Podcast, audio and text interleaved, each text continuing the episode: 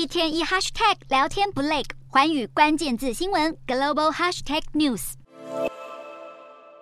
南韩央行止住一年来持续升息的脚步，二十三日宣布要将利率维持在百分之三点五，符合市场预期。而这个决定也反映了南韩央行理事会担忧长时间的货币紧缩政策可能对经济造成的影响。不过，南韩公布一月生产者物价指数与前一个月相比不降反升百分之零点四。对于目前还未完全趋缓的通膨现象，央行仍保留继续升息的空间。至于长期以来和各国央行逆向而行的土耳其央行，在通膨依旧飙升的情况下，宣布将利率从原本的百分之九调降到百分之八点五。土国央行因总统埃尔段的要求，连续降息，希望能提振国家经济，却导致里拉对美元的汇价崩跌超过一半。如今土耳其又面临近几十年来最严重的地震灾害，造成数百亿美元损失，使得土国经济雪上加霜。至于欧洲方面，欧盟统计局二十三日公布，欧元区一月的消费者物价指数年增百分之五点三。高于原先预估的百分之五点二。尽管整体数值较前一个月相比已经下滑，但还是凸显了欧洲正受到近三十年来最严重的物价冲击。欧洲央行总裁先前就表示，已经打算要在下次会议继续将利率调高。对于欧洲的通膨居高不下，欧洲央行执委的鹰派成员施纳贝尔认为，市场可能低估了通膨持续的时间，因此升息的做法确实有其必要性。不过，他也警告，就算核心通膨数据近期出现降温，这也不足以停止货币紧缩的政策，因为目前通膨下滑是因为能源成本降低，并非其他长期性的因素影响。